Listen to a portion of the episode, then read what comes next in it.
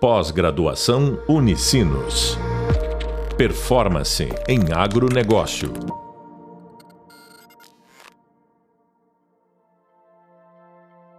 Olá, tudo bem? Seja bem-vindo ao podcast da disciplina de Gestão Financeira no Agronegócio. Eu sou a professora Fernanda Bassani e no podcast de hoje vamos abordar sobre a análise das demonstrações financeiras projetadas e os princípios de alavancagem. Para falar sobre o assunto, nossa convidada de hoje é a professora Adriana Mate. A Adriana é contadora, com experiência na área de controladoria e na área tributária de empresas locais e multinacionais. Ela é mestre em ciências contábeis, com curso de pós-graduação em controladoria e docência no ensino superior. Além das atividades como contadora, ela desempenha também atividade acadêmica como professora no curso de Ciências Contábeis na Unicinos já tem muita experiência aí com esse tema, né, Adriana? Isso Seja bem-vinda.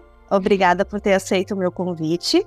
E eu já inicio, Adri, te perguntando aí como é que são, né? Quais são os principais objetivos, então, dessas análises das demonstrações contábeis?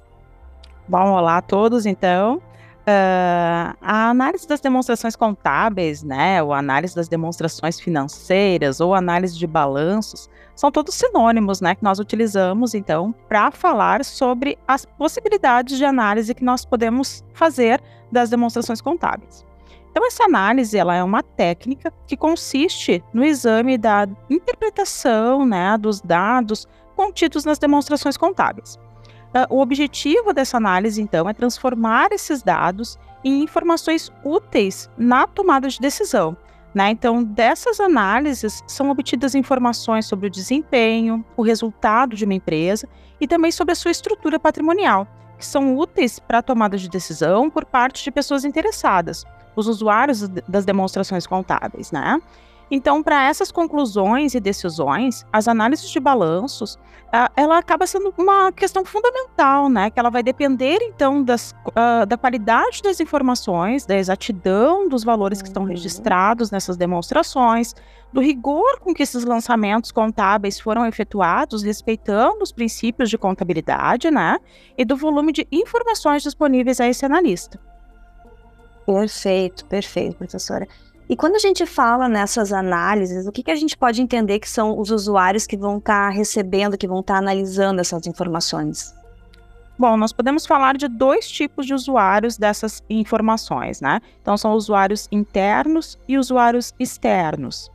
Os usuários internos são aqueles que têm, que têm uma ligação com a empresa, digamos assim, que eles têm um vínculo, né? Então, nós podemos falar que os usuários internos são aqueles administradores da empresa, os gestores, os sócios, os funcionários, enfim, né? Todas aquelas pessoas que têm uma ligação e que elas vão precisar de informações dessa organização para tomar decisão. Então, elas vão tomar uhum. decisões que vão ser baseadas com dados obtidos da contabilidade. Né? Então, são dados que vão propiciar aí uh, estratégias do negócio, né? desenvolvimento aí de planejamentos futuros, enfim, todas essas informações são úteis para esses usuários internos, né? E com relação a usuários externos, são todos aqueles usuários que não têm ligação direta com essa entidade, com essa empresa, né? Então, os usuários externos, quando a gente fala, uh, são aquelas uh, uh, pessoas ou entidades que mantêm relações de contrato, digamos assim, com a empresa. Então, nós podemos falar que os fornecedores são usuários externos, né? Eles vão uhum. depender de informações financeiras que vem aí então das demonstrações contábeis, que vão possibilitar então a concessão de crédito para essa empresa. Assim como os bancos, financiadores, credores, né, também são aí usuários externos que vão uh, permitir uh, a tomada de decisão com relação a financiamentos para essas empresas. Outro tipo de usuário externo pode, a gente pode denominar os, o governo, né? Que utiliza então essas informações para fins de uh, controle, né? Controle tributário dessas empresas, a partir então das demonstrações que são enviadas para a Receita Federal, por exemplo, para os estados, enfim, o SPED é, né, aí uma, um tipo de controle de uso dessas informações que a contabilidade passa para o governo, que também é um tipo de usuário externo. E além disso, temos os stakeholders, né, os investidores, aquelas pessoas que têm uh, interesses, talvez, né, em possíveis investimentos numa empresa, e também fazem uso dessas informações que são uh, elaboradas pela contabilidade, né, que estão disponíveis ali nas demonstrações financeiras. Perfeito. Então, assim, recapitulando, uh, prof, assim, a gente tem essa questão, então, dos objetivos das análises, a gente viu que elas são importantes e principalmente que elas estão atingindo dois principais grupos, os usuários internos e os usuários externos, né? Exato. E quando a gente pensa nas principais análises que podem ser feitas com base nessas demonstrações contábeis, o que, que a gente poderia entender que são essas análises, as principais delas, e que esses usuários costumam fazer quando identifica e quando pega esses relatórios financeiros? Bom, os, os usuários podem fazer análises uh, tipo horizontal e vertical e análises por meio de coeficientes, né? Então são todas uhum. análises que têm como objetivo fazer uma comparação desses valores que estão apresentados nas demonstrações. Então, a análise horizontal, por exemplo, como o próprio nome sugere, ela é feita de forma horizontal, comparativa, né? Então, ela compara uma conta de um determinado período com essa mesma conta em um período anterior.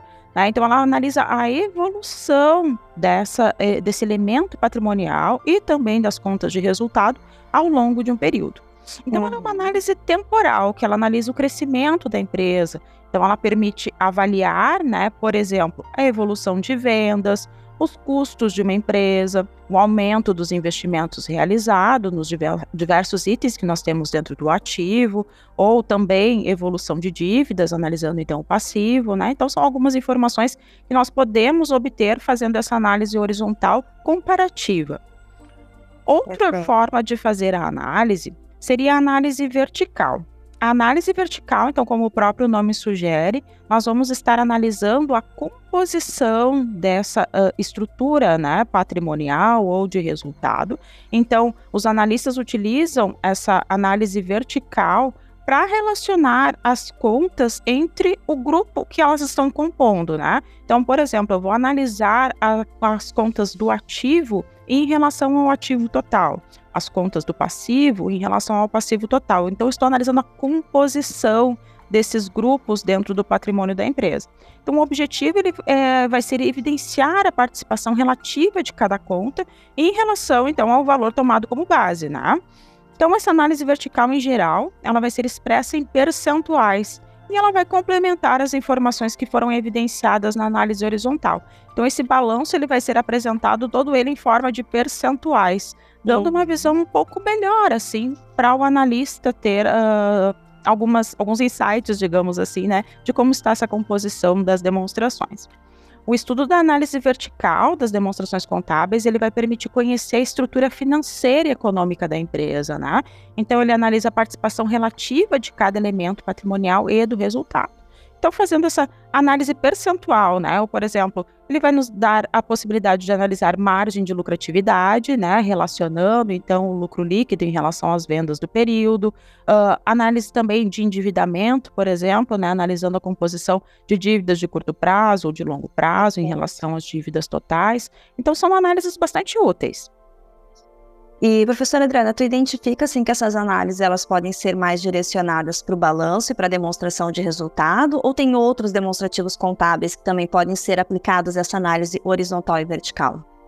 Olha, nós podemos a análise horizontal e vertical fazer nesses dois demonstrativos e também nas demonstrações, como demonstração de fluxo de caixa, também é uma opção. Uhum. A, apesar de que nessas demonstrações, além de balanço patrimonial e DRE, que são base para a construção né, dessas demais uh, demonstrações contábeis, então os dados que são uh, elaborados, a demonstração de fluxo de caixa, por exemplo, eles vêm da DRE e do balanço patrimonial, né? Uhum. Então, na, de, na demonstração do fluxo de caixa, normalmente nós utilizamos indicadores fatores, né, coeficientes, para fazer também análise de, de fluxo de caixa.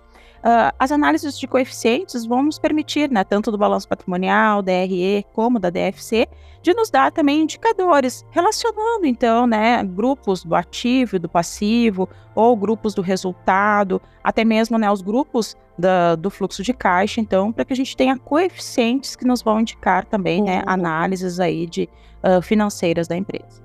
Perfeito. E teve outro tópico também que foi bem uh, comentado, né, quando a gente fala nessa questão das análises, das demonstrações, que é o estudo da alavancagem de uma empresa. Poderia trazer um pouquinho para nós qual é o objetivo desse estudo da alavancagem, né? O que, que a gente consegue obter quando estamos analisando a alavancagem de uma empresa? Claro. uh, um dos aspectos mais importantes do processo de avaliação de uma empresa vai ser o da alavancagem financeira e a alavancagem operacional. Alavancagem é um termo genérico, né, que a gente utiliza então uh, para designar qualquer técnica que utiliza para multiplicar a rentabilidade através então do endividamento, né? Ou seja, a alavancagem ela caracteriza-se pelo uso de ativos ou recursos a um custo fixo, visando multiplicar os retornos obtidos. Então a gente vai analisar lá a estrutura de capital de uma empresa, né? Uh, eu olho lá para o lado do passivo, pensando numa demonstração contábil, né, no balanço patrimonial, e eu vou analisar os recursos próprios e de terceiros. Né? Uh, os recursos de terceiros se referem, então, aos recursos que nós vamos buscar com financiadores externos. E os recursos próprios é o capital próprio investido pelos sócios. Então, a alavancagem, ela está analisando justamente isso, qual é a rentabilidade que nós vamos obter a partir do momento que eu busco esse endividamento, né, esses recursos uh, próprios ou de terceiros, para fazer, então, né, essa análise de quanto que aumentou as minhas vendas, quanto que aumentou o meu lucro em relação a isso.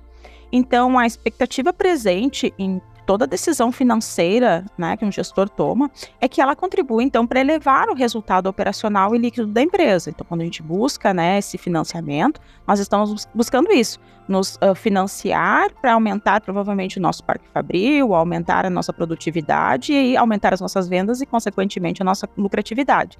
Então, o grau de alavancagem presente nessa organização ele vai influenciar diretamente aí o risco da empresa também, né? Nós estamos uh, buscando esse financiamento justamente pensando, né? Uh, numa, numa melhora da nossa condição financeira. Mas sempre ao buscar né, uh, financiamento externo, nós estamos aí lidando com o risco, o risco de nós nos comprometer financeiramente com esse pagamento que nós vamos ter no futuro. Né? Então, dada essa relação entre risco e retorno, o administrador financeiro ele deve avaliar, então, né, qual é o nível de alavancagem ao tomar essas decisões que envolvam aí a estrutura de capital da empresa, ponderando então as consequências dessas ações. Perfeito. Tu comentou ali no início sobre a questão de dois tipos de alavancagem que podem ser analisadas, né? A alavancagem financeira e a alavancagem operacional.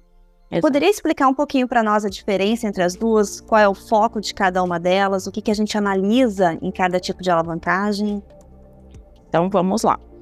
A alavancagem operacional, ela se refere à relação entre a receita de vendas da empresa e o seu lucro antes dos impostos, o LAGIR, né, a sigla que nós utilizamos, então lá o lucro antes dos juros, né, das despesas uhum. financeiras e do imposto de renda.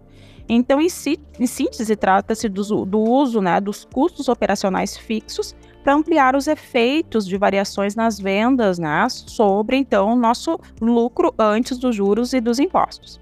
Então, com base em uma estrutura de custos, né, analisando as despesas, a alavancagem operacional, então, ela revela como a alteração no volume de atividade, né, ele vai influir, então, sobre o lucro operacional da empresa.